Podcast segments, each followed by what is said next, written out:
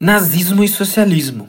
Voegelin contra Stalin e Hitler. O que o filósofo Eric Voegelin pensava a respeito do conceito de ideologia, como nazismo e socialismo se enquadram nessa categoria e quais foram as explicações de Voegelin para o fenômeno do nazismo na Alemanha. Este é o Oliver Talk sobre Eric Voegelin, parte 2. Oliver Talk Bem-vindo ao seu podcast de hoje. Enjoy! Eu sou Andréas Barreto e seja bem-vindo a mais um Oliver Talk. O objetivo de hoje é darmos continuidade à exposição introdutória a alguns conceitos de Eric Fögling, de maneira a abrir caminho para os que agora iniciam os estudos em seu pensamento.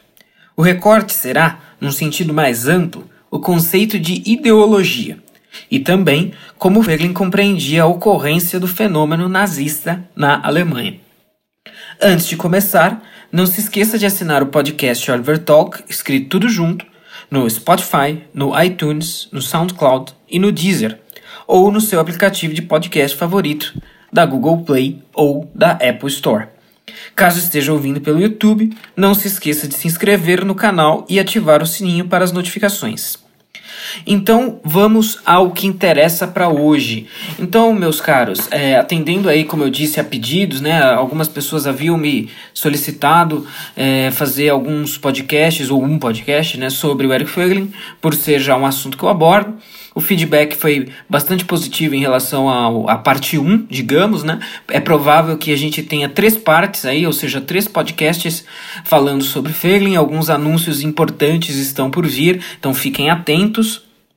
É, e, e, o recorte foi então no episódio anterior, e é importante nesse caso ouvir pela ordem, embora seja importante, mas não seja absolutamente necessário. Mas seria interessante caso você esteja pousando de paraquedas aqui neste parte 2 que você ouça a parte 1. Um, é, Lá a gente falou um pouquinho quem é o Eric Fögling, ou seja, alguns dados biográficos importantes, que no caso do Fögling são mais importantes ainda do que usualmente já são para se entender qualquer sujeito, qualquer pensador.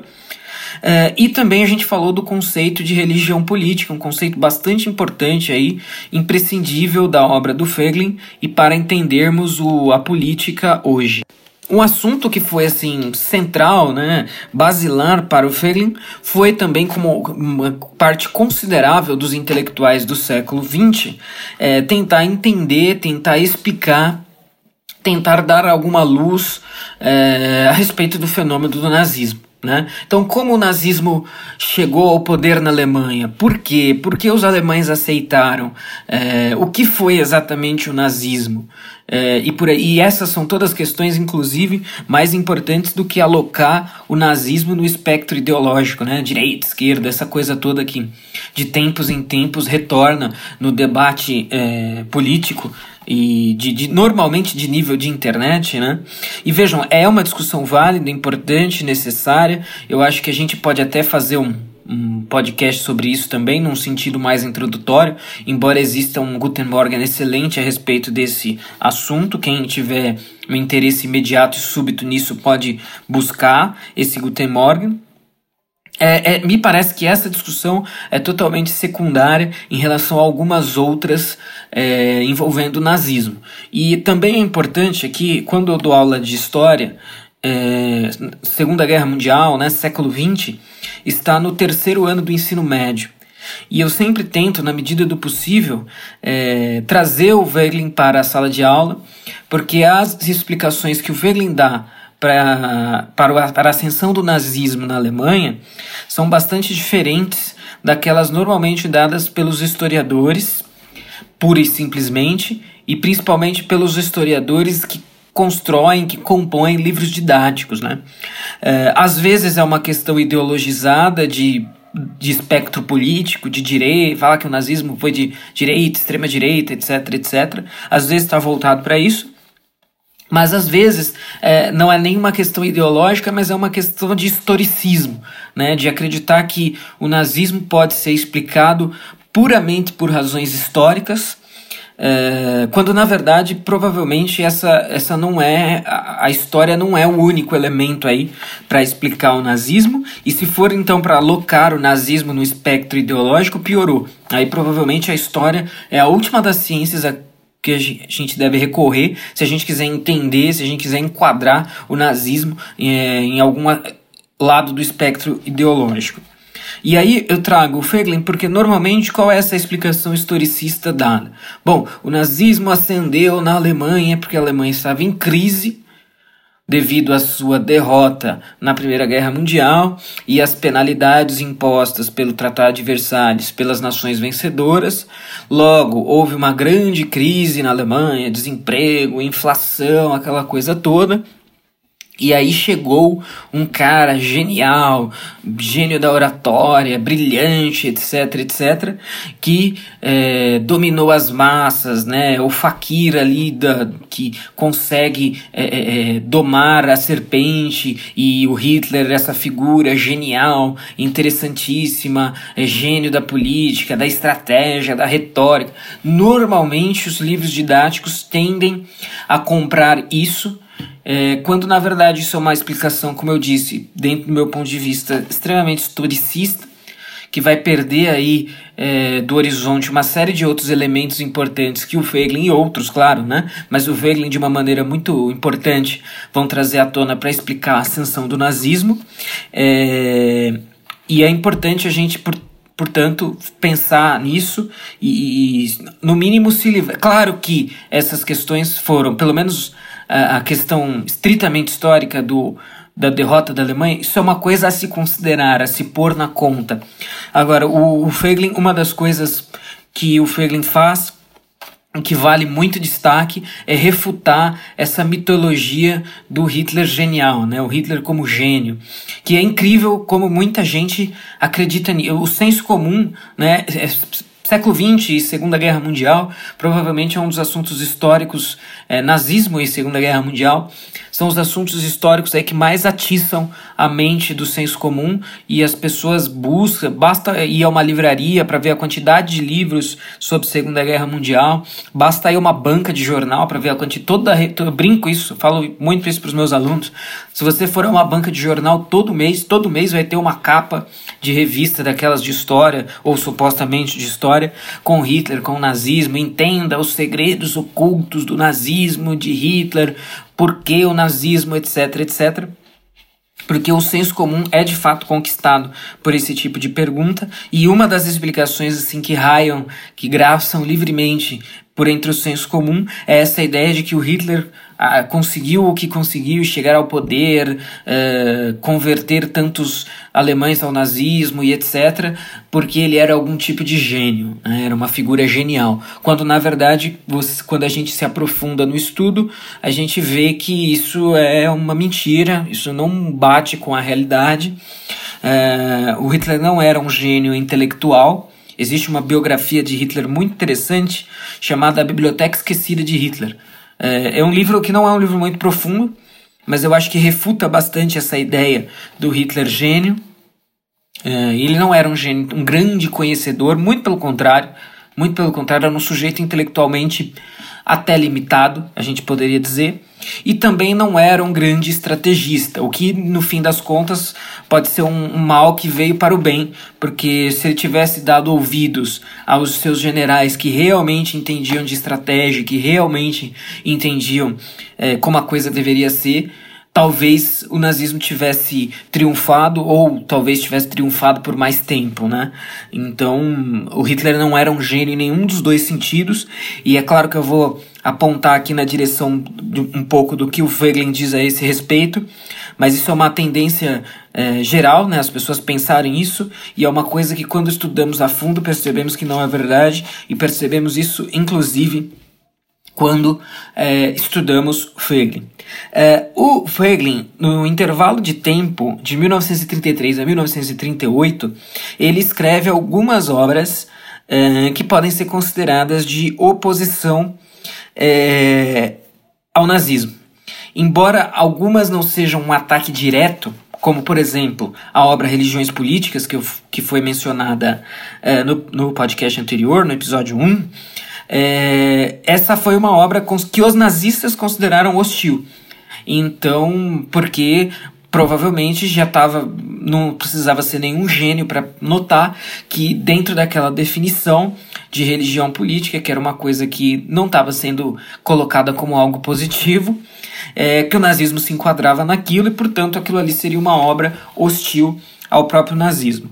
Há também a obra Raça e Estado, de 1933, que é um, um estudo sobre o conceito de raça, né? Porque, como todo mundo sabe também, é bastante arroz com feijão isso, o, o, o nazismo estava calcado na ideia de limpeza étnica, de eugenia, de criação e manutenção de uma raça pura e tudo mais. Então o Wegelin falou, peraí, esse pessoal tá falando tanto sobre raça, tanto sobre raça, vamos entender esse negócio aí. E são nesses momentos que a gente pega a genialidade do Feiglin, é uma coisa a qual me referi também, que é ele vai e estuda toda a bibliografia existente e disponível, é, inclusive biológica, inclusive e principalmente biológica, né?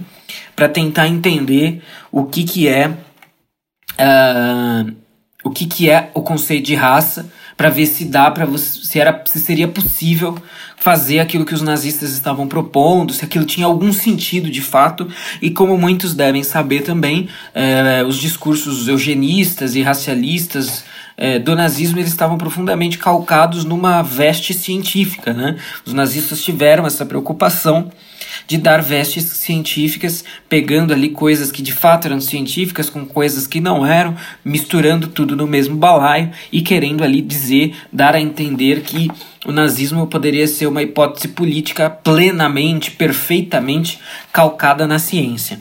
Então, na obra Raça e Estado, de 1933, a hipótese de um racismo institucionalizado é rechaçada é, bem como a ideia de um etno-estado. Então, definitivamente, é, o Feiglin estava se colocando aí numa linha oposta à do nazismo, e nesse momento o, o, nazismo o preocupa hum, dentro desse escopo, né? com, com essa questão. O Wegelin está preocupado com o nazismo, é, porque, é,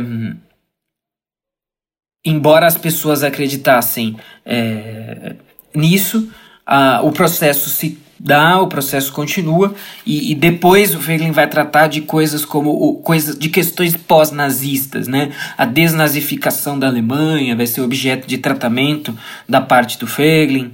É, como que o nazismo pode, poderia ser defenestrado das instituições e também qual era a cumplicidade. Essa é uma grande questão para o Feiglin qual foi exatamente o grau de cumplicidade dos alemães com o nazismo. Né? Isso também foi. Tudo isso vai estar na, numa obra posterior, que será a obra Hitler e os Alemães. Vai ser uma, uma um compilado também de conferências dadas pelo Wegelin, tentando aí é, rastrear a resposta para uma questão como essa que as pessoas também se fazem. Né? Como foi possível que o nazismo chegasse ao poder e por que e como e quanto dos alemães aceitaram e toparam a mensagem, a ideia é, do nazismo. Uma das coisas que eu gosto de chamar a atenção é, do, é, para o pensamento do Wegelin, que ele fez e, e, eu acho isso sensacional, assim, isso gigantesco, isso necessário. É uma coisa que eu até uso como um critério intelectual, né? Então, na hora, claro que não pode ser o único, não é o único, mas na hora de avaliar um intelectual, eu costumo é, é dar uma observada no tracking record do, do sujeito, né? Olha, o que, que esse sujeito acertou? Quantas coisas esse sujeito adivinhou. Então, assim, é meio que a gente pode pensar é, na escala Andreasa da coisa, né? Quanto mais próximo do Andreasa o, o, intelectual estiver, é mais provável que ele esteja distante da, da verdade. E quanto mais distante do Andreasa ele estiver, mais próximo da verdade ele deve estar. Porque se você tem ali um pensamento racional, científico, concatenado, isso te permite fazer previsões, né? Predizer coisas. Isso é até um fato da filosofia da ciência.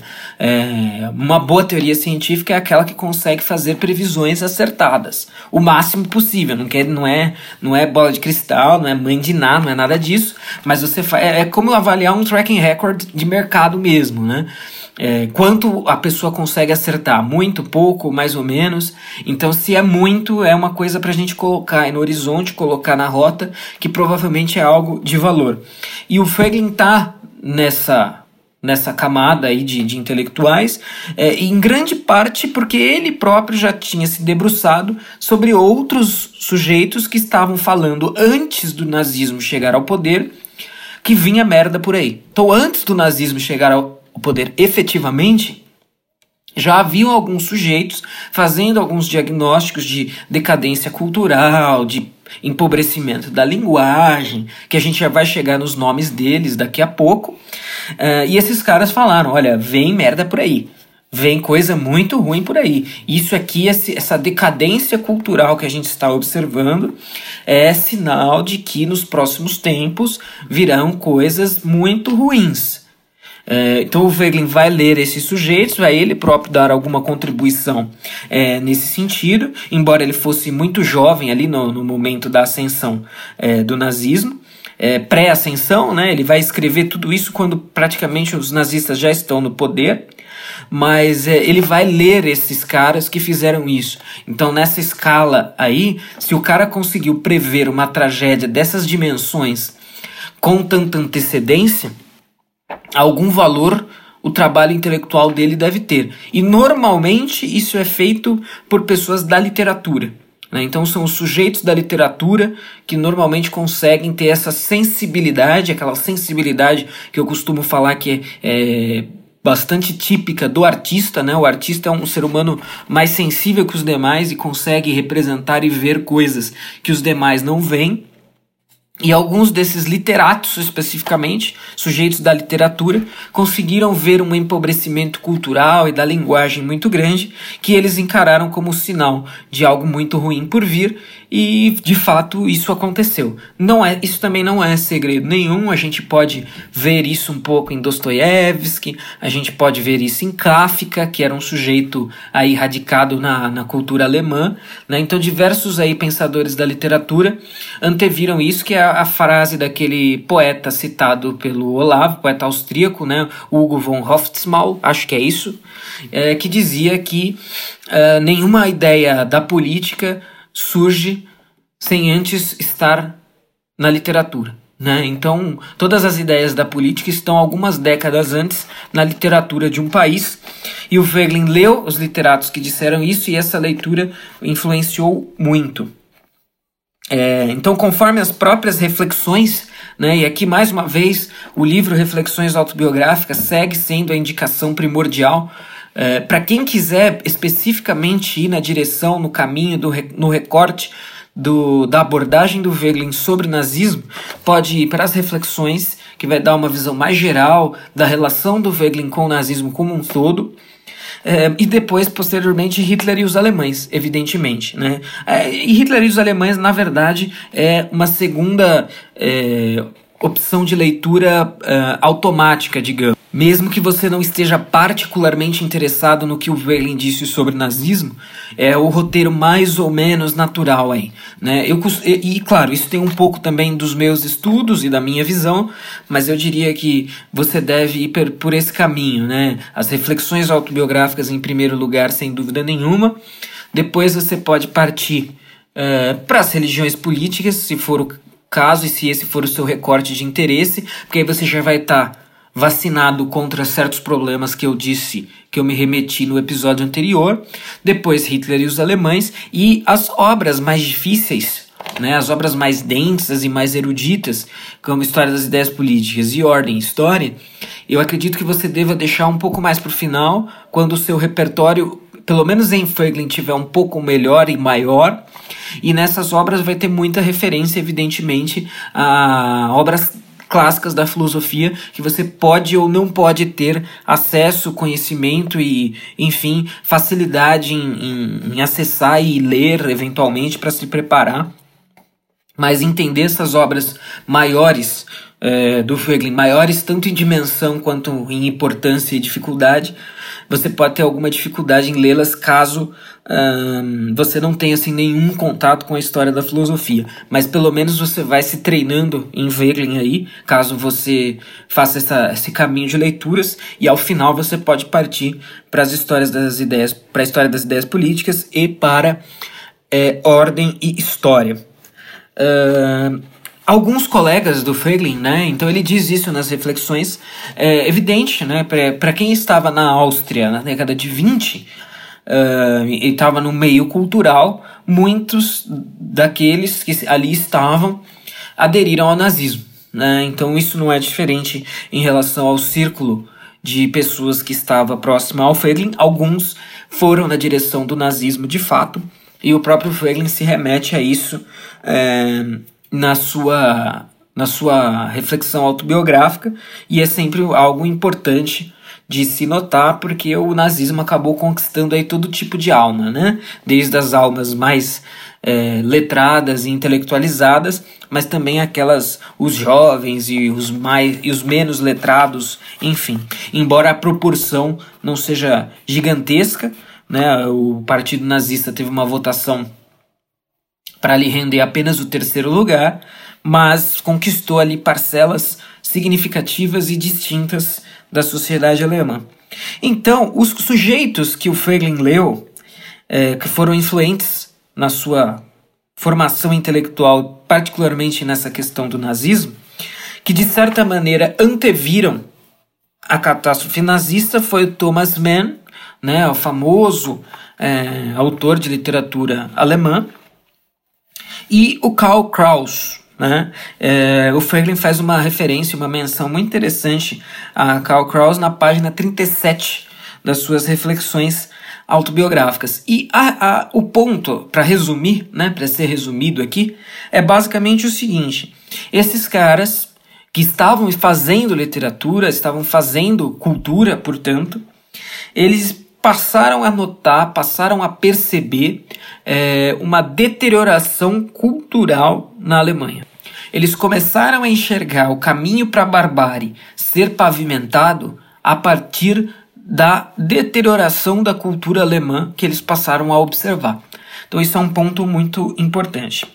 Muitas vezes essa deterioração era visível como? Com mais clareza, em forma de decadência da linguagem então, o empobrecimento gigantesco da linguagem, percebido por esses sujeitos que trabalhavam com cultura, produziam cultura e, particularmente, cultura da linguagem, porque era literatura, era aí que eles conseguiam ver, diagnosticar essa crise, essa deterioração cultural na Alemanha é, que para muitos autores, como eles próprios e como o próprio Feiglin, mais cedo ou mais tarde, esse tipo de problema culminaria em sangue. Né? É, eu acho que eu já mencionei o Kafka aqui, mas é, vale a pena mencionar novamente pelo seguinte, talvez a obra O Processo, né, mais uma vez aí eu já recomendei o estrangeiro do Camus, né, pessoal do direito, em algum outro podcast, agora eu não me recordo qual. Mas é, recomendaria aqui, para quem não leu ainda, o nome, nesse caso, não é muito segredo, né? Que o pessoal do. Todos podem se aproveitar e podem e devem ler este livro. Mas é, O Processo, do Kafka, é um livro particularmente interessante a todos e às pessoas do direito. E eu não quero aqui dar spoilers, porque é, tem gente que realmente não gosta de spoiler e, e, também não quero tirar o prazer da leitura, mas esse livro eu acho que ele se casa também de uma maneira muito interessante é, dentro dessa discussão, né, de que tipo de ambiente a Europa é, tinha ali já num, em décadas pré-nazistas, né? O nazismo ele não surge no estalar de dedos, né? E principalmente não é nem a questão do surgimento, mas ele não é aceito por parcelas consideráveis das pessoas num estalar de dedos. Teve realmente uma preparação para isso. E talvez o livro Processo do Kafka seja algum um elementozinho aí interessante para se pensar essa coisa toda. é, situações totalmente absurdas, injustificadas e finais aí que culminam em sangue, em genocídio, em morte, né? Enfim, acho que isso pode ser. Não estou aqui sendo nem um pouco original em falar isso, outras pessoas já disseram isso a respeito da obra do Kafka, né? O quanto ela foi profética a respeito do século XX, a burocracia, o Estado que, que esmaga as pessoas, etc, etc. É, mas é, fica aí a menção e a dica para aqueles que tiverem é, interessados. Ainda sobre o Karl Kraus, vale a pena aqui a menção de uma citação de um parágrafo bastante curto das reflexões autobiográficas também, página 38, onde o Franklin está falando é, sobre a influência do Karl Kraus sobre ele. Né? Então ele diz aqui: Outra influência de primeira grandeza começou a tomar corpo bem no início dos anos 20 e foi muito intensa após minha volta dos Estados Unidos e da França em 1927, perdurando até a morte de Karl Kraus em 1937. Krauss foi o grande publicista eh, de A Tocha, publicação de periodicidade irregular, que, assim como suas demais obras literárias, era lida por, todas, por todos os jovens que eu conhecia. Era o substrato intelectual e moralista que nos dava a todos uma compreensão crítica da política e especialmente do papel da imprensa na desintegração das sociedades alemã e austríaca, preparando o terreno para o nacionalsocialismo. A posição fundamental de Karl Kraus era a do grande artista da linguagem que defendia a norma culta contra sua corrupção pelos modismos literários e, especialmente, pelos jornalistas. Então, olha só, bem no sentido mesmo daquilo que eu estava dizendo, do literato, do sujeito que é do universo das letras e que percebe aí um mau uso da linguagem como uma antessala de uma tragédia. Isso tudo é muito interessante. Né? Eu gosto muito de entender esses aspectos. Porque é, se o sujeito consegue ter esse tipo de sensibilidade, como eu disse, realmente a sua obra deve ser de um valor bastante grande e bastante considerável, né? Então, basicamente, né, resumindo, num resumo bem sintético, a coisa poderia ser colocada da seguinte maneira, né? O literato vê a deterioração da linguagem e então ele antevê uma tragédia, né? Claro que isso é uma versão resumida da coisa, mas pode ser pensado dessa maneira. E isso nos leva a uma reflexão. É, esse tipo de, de elucubração é sempre complicada, mas me parece, e eu não sou um literato, né, evidentemente, mas me parece que nós vivemos claramente num momento de deterioração da linguagem. Vejam que esse tema da deterioração da linguagem, mesmo no pós-nazismo, ele prosseguirá. Né? Então, se a gente pensar aí num clássico desse problema, 1984 do George Orwell, que vai falar de nova língua, que durante a obra, durante o, o livro, haverá a criação de novos dicionários, cada vez com um vocabulário mais reduzido, é, é, siglas para as pessoas se referirem a coisas e não mais substantivos com ditos com seu nome completo, mas apenas então não se vai falar mais socialismo inglês, mas vai falar ing soc, né? Então, ou seja, é, uh, o 1984, que é de 1953, se eu não me engano, ou 1956, eu me recordo agora, também vai trabalhar com essa questão da deterioração da linguagem. E aí isso pode nos levar a uma reflexão de que se na, na verdade não teria antevisão no que esses sujeitos da literatura fazem, mas o que teria efetivamente é visão. Os caras, na verdade, estão descrevendo exatamente aquilo que eles estão vendo soa como previsão por dois motivos. Primeiro, para nós que não temos essa sensibilidade e que só enxergamos a tragédia depois.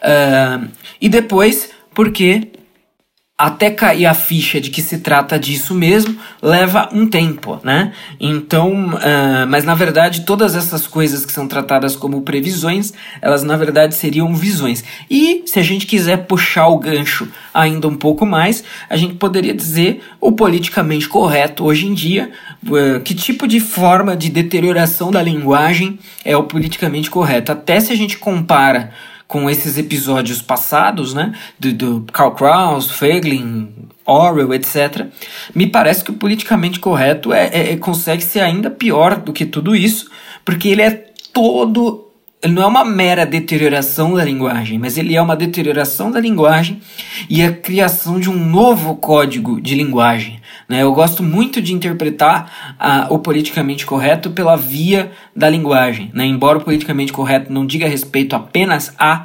linguagem, ele diz muito respeito a isso. Até tivemos uma polêmica essa semana novamente sobre o termo denegrir, né? De tempos em tempos isso volta, mas cada vez com mais força, cada vez com mais influência, porque esse código politicamente correto está cada vez mais presente e mais forte.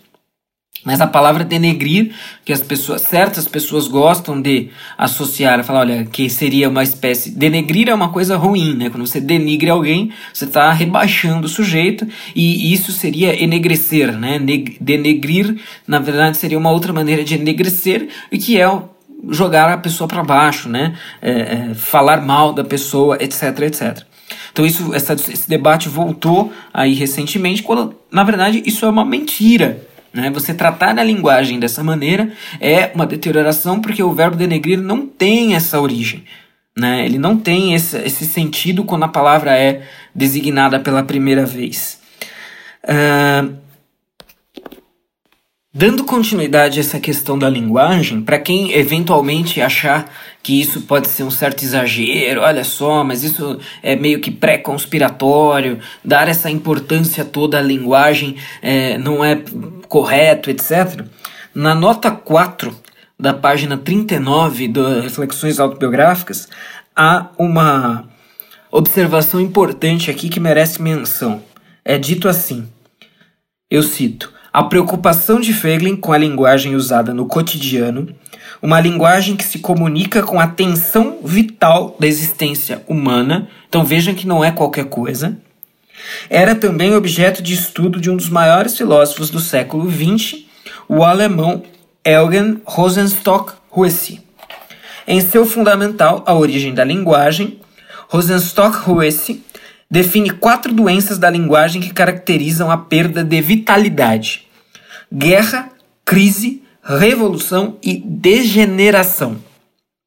E todas terminam na tirania política e espiritual. Então, vejam, é, você pode considerar também que esse sujeito está exagerando, mas isso não pode ser tratado como uma, uma, uma loucura, um sonho de uma noite de verão. A, a hipótese de que a linguagem é, é, capaz de denunciar e antever esse tipo de coisa foi aventada aí por gente grande. Então, para ele, a linguagem nunca será uma exteriorização de pensamentos ou ideias, que é uma concepção bastante do senso comum do que é a linguagem, né? E sim, antes de tudo, a imposição de ordens ligadas às necessidades do cotidiano. Ou seja, a linguagem é muito mais do que parece, né? Ao comentar o simples episódio em que um sujeito pede emprego e recebe uma resposta negativa, Rosenstock toca direto na ferida do problema. Um desempregado é alguém que procura ordens e não encontra ninguém que lhes dê. Por que as procura? Porque ordens cumpridas são direitos. Se faz por conta própria uma imagem de barro, não posso exigir que me deem dinheiro por isso.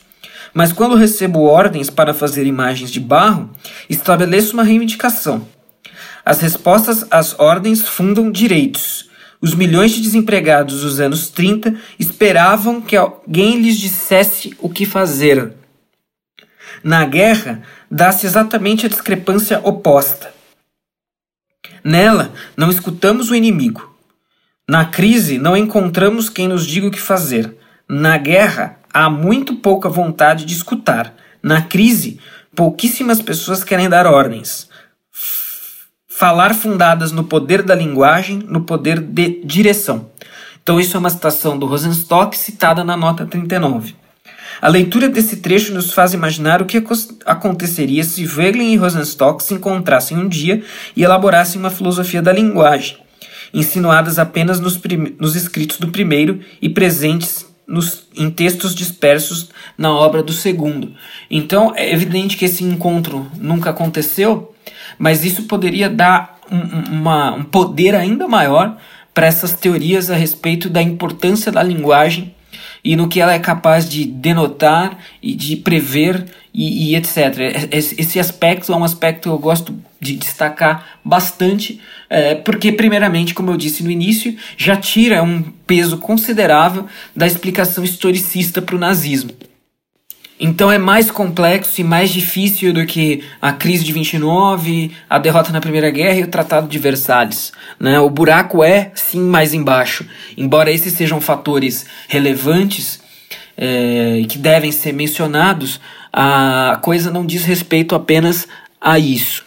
Prosseguindo, portanto, né, depois de falar aí sobre como o Verlin acredita que o nazismo de fato foi possível na Alemanha, então foi um caldo cultural deteriorado que permitiu que de fato algo como o nazismo é, chegasse ao poder. Vale a pena também, na, na esteira, no mesmo sentido, é, fazer uma citação aqui a respeito do, do caráter de Hitler, né? Não caráter no sentido que a gente entende, mas é, de quem era Hitler e por que ele não tinha nada de genial. Né? Aliás, uma coisa se conecta à outra. Né? Apenas uma cultura extremamente deteriorada pode dar poder a alguém que não é um homem grandioso como Hitler. Então, é, é, cito aqui, citação de Hitler e os alemães. Então, a aura não é um poder objetivo, mas funciona seletivamente. Certas pessoas sucumbem a essa aura, outras não. E a seletividade da aura, de novo, está em correspondência com a problemática que tratei da última vez. A fonte da autoridade, poder, razão e revelação. Quem reage apenas ao poder sucumbe à aura do poder e da existência que irradia de Hitler. Quem, além disso, é uma personalidade de certo nível espiritual, não sucumbe. Mas esse é o problema. Uh, uh, quantas personalidades de nível espiritual haviam numa época em que o mundo do espírito, e aí principalmente o mundo do espírito num sentido alemão, né, uh, estava deteriorado. Então, é, ciências humanas em alemão é Geistwissenschaft, que é, e Geist é a palavra, a gente traduz por humano, né? Ciências humanas. Mas traduzir por ciências do espírito seria perfeito, seria legítimo. Então vou até retomar esse trecho. Diz aqui, ó: quem além disso é uma personalidade de certo nível espiritual não sucumbe a essa personalidade que irradia de Hitler. Porém, qual era o nível das, de, de personalidade espiritual das pessoas nessa época? Se a cultura dava sinais de deterioração, então o nível espiritual estava deteriorado. E isso explica porque as pessoas é, sucumbiram diante de uma figura como Hitler, e isso explica porque o nazismo foi capaz de chegar ao poder e de fazer o que fez na Alemanha. Essa é a diferença, prosseguindo aqui nessa situação. Então, pessoas comuns e vários outros grupos sociais sucumbem. Em todas as conferências e discursos de Hitler, havia algumas mulheres nas primeiras fileiras que eram fãs estáticas e estavam sempre por ali. Eram chamadas pelos membros da SS, pessoas de uma disposição algo mais tosca, a Brigada de Veia Varicosa. Esses, então, eram os tipos de pessoas fascinadas por Hitler e sucumbiam à aura dos olhos azuis. Então, ou seja, pessoas baixas, né? Não havia elevação nenhuma nessas pessoas que, su que sucumbiam diante a uma alma que não era elevada como a de Hitler. Né?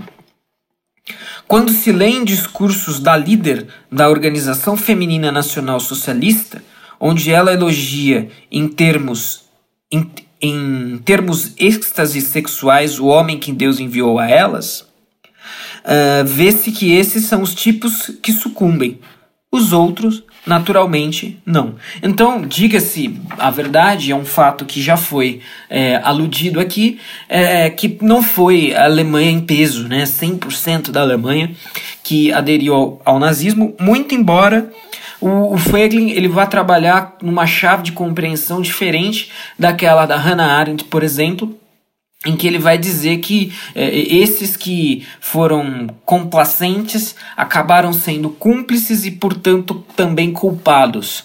É, é, esse foi um posicionamento mais do Feiglin e nem tanto de outros, mas, é, é, mas isso não quer dizer que todos sucumbiram a Hitler e aqueles que sucumbiram eram esse tipo de ser, ser humano já deteriorado espiritualmente é, e que foi aí resultado de uma, de uma esteira, de uma linha de produção de uma cultura já deteriorada. Então eu acho que, à luz de tudo isso, as coisas começam a fazer um pouco mais de sentido, e essas coisas todas que eu levantei até agora dão algumas razões ulteriores, né? Algumas razões assim mais subjacentes e que explicam com mais profundidade uh, a ascensão do nazismo.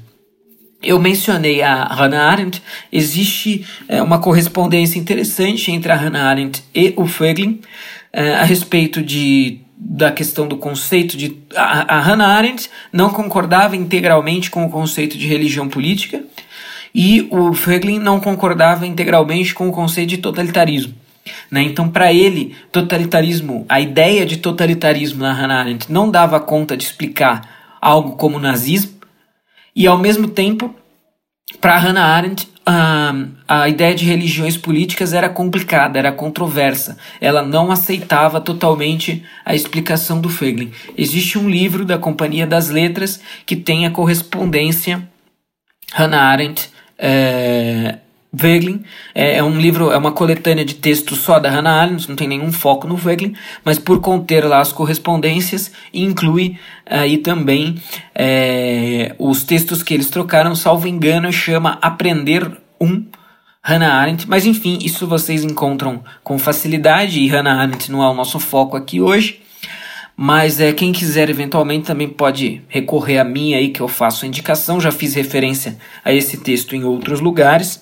Mas é interessante aí para os mais interessados em aprofundamento buscarem aí essa troca de ideias entre os dois, né? O Feiglin trocou cartas com o Leo Strauss, com a Hannah Arendt, com vários pensadores importantes, todos que de alguma maneira, como eu disse no início, todos os pensadores, todos os intelectuais do século XX passaram de alguma maneira pelo fenômeno do nazismo e por tentativas de, de explicá-lo. Pois bem, Antes de começar a falar sobre o conceito de ideologia em Eric Feiglin, eu não posso deixar de falar sobre o nosso parceiro Mr. Romanini, dono do site Wake Up Imperium, cujo link estará na descrição deste podcast em todos os lugares aí imagináveis. Nosso parceiro está fazendo as artes para os podcasts. Eu, particularmente, estou gostando muito das artes, estou utilizando até como capa nas minhas redes sociais. É, cada capa de podcast novo eu tô colocando no Twitter, vou colocar no Facebook. Realmente é muito bom. É uma mistura aí de vaporwave com alta cultura, com média cultura e enfim, é muito legal aí aquilo que o Romanini tá fazendo. Então deem uma força para ele, entrem na Wake Up Imperium. Tem várias camisetas lá de temáticas do nosso interesse, nós da direita miliciana, como eu disse é, temas e canecas e camisetas, enfim, existe muita coisa boa para se aproveitar ali. Visitem a Wake Up Imperium e comprem. Portanto, agora vamos falar um pouquinho a respeito do conceito de ideologia é, para o Eric Feiglin. Uh, e primeiro definir ideologia, e eu já falei sobre isso em algum dos podcasts anteriores, os ouvintes mais fiéis certamente vão se recordar, mas é, ideologia é um termo muito complicado. É, ela vai normalmente ter um sentido diferente para cada autor de que se está tratando. E para o Feiglin, é, a gente vai entender o que, que ele está querendo dizer com ideologia a partir de agora, mas tendo aí o devido cuidado de compreender desde já que não se trata apenas do sentido de conjunto de ideias, que talvez seja o sentido mais comum aí, né? Olha, a ideologia é um conjunto de ideias, um sistema de pensamento, né? As pessoas tendem a, a ir nesse sentido, mas é, a ideologia é mais do que isso. Ideologia será um problema da modernidade e esse vai ser um dos problemas do Wegelin com a modernidade. Muito embora eu concorde com a tese do Luciano aí no podcast anterior, nós, como conservadores, não temos que rechaçar a modernidade é, por inteira, né, na sua total complexidade. Apenas temos que ser críticos diante daquilo que merece ser criticado, como, por exemplo, o fato das ideologias tomarem conta do campo do intelecto, do campo do pensamento, a partir da modernidade. Pois bem, para Wegelin é, é importante uh, fazer uma distinção que vai ajudar a entender o conceito de ideologia. O Wegelin ele costumava falar em primeira realidade e segunda realidade. Primeira realidade seria a realidade tal como ela é. Então eu falei no podcast anterior também que para o Wegelin o Feiglin é um, um, filósofo muito enraizado na realidade, a buscar a realidade. Né? Então, falar disso no século XX já é um pouco complicado porque a gente está na era dos relativismos, nihilismos, nominalismos, enfim, coisas aí, todas doutrinas é, filosóficas, ideologias, alguém poderia dizer, que negam a realidade. Mas então para o Wegelin existe uma primeira realidade, que seria a realidade verdadeira, né? a realidade tal como ela é, e a segunda realidade, que é a deturpação, a perversão dessa realidade criada pelas ideologias. Então, uma coisa que as ideologias fazem para o Wegelin é deturpar a realidade. Né? Então, é como se o sujeito passasse a enxergar o mundo por meio de lentes, que são as lentes da ideologia, e aí fosse uma lente é, escura.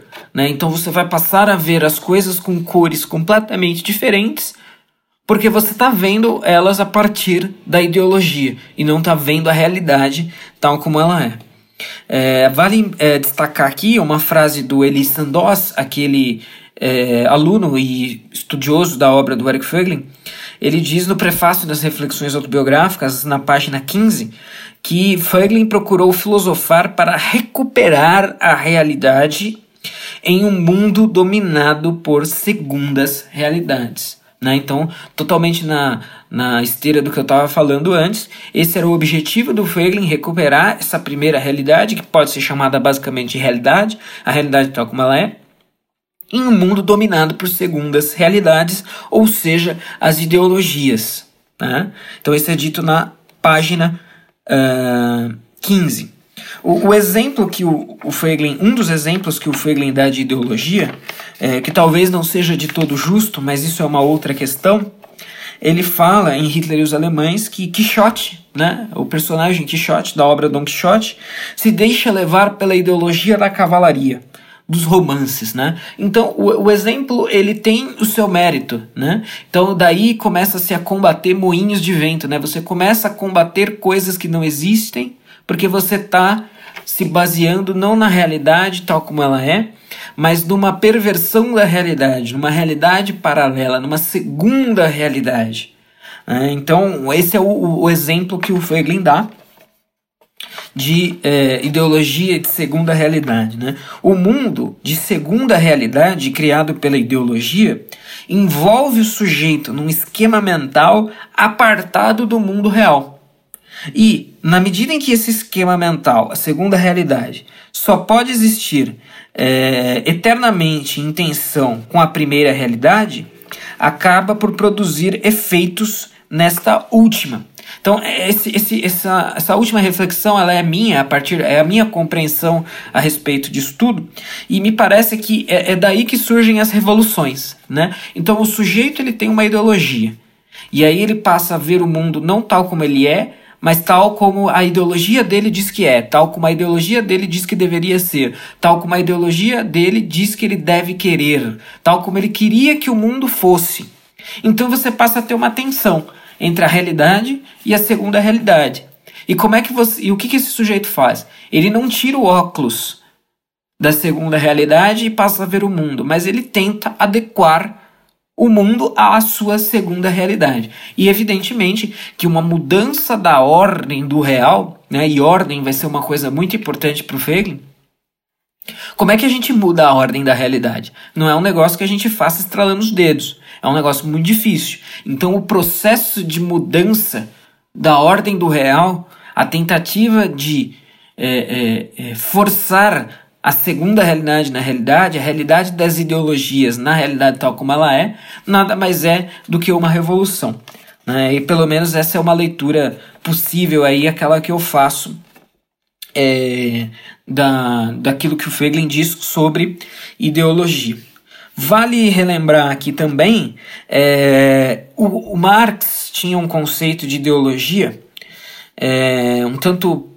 É, não é de todo ruim, mas ele é um, um dos problemas do, com o conceito de ideologia do Marx é que ele é um conceito gnóstico, né? como eu disse na, na, no episódio anterior.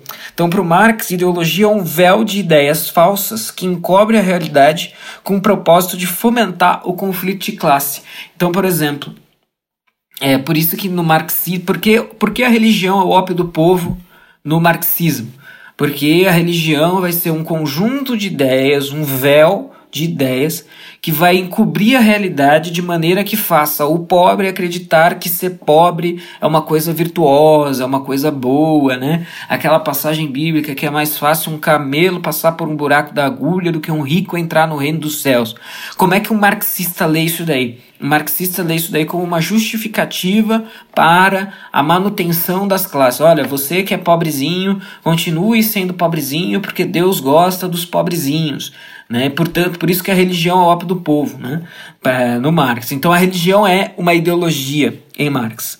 Uh, e é claro que o que pode livrar todos os religiosos dessa ideologia, o que pode desvelar a realidade desse véu é o materialismo dialético marxista, como eu disse anteriormente. Né? Mas então, é, é, é, no sentido de realidade falsa, até que tem algum fundo né, de, de paralelo entre a visão do Feiglin e do Marx, mas o Marx acredita que o, a sua, o seu materialismo dialético é o conhecimento adequado para se livrar do véu da ideologia. Portanto, isso é gnosticismo puro, né? É um conhecimento ali especialmente revelado que só os, os aceitos têm e com o qual é possível, aí sim é possível enxergar a realidade tal como ela é. é uma definição de ideologia que eu gosto bastante é, ideologia como uma cosmovisão completa que oferece um paraíso na Terra. Né? E essa também é, é, não é uma definição minha, evidentemente, é uma definição muito próxima da, de como Russell Kirk define ideologia.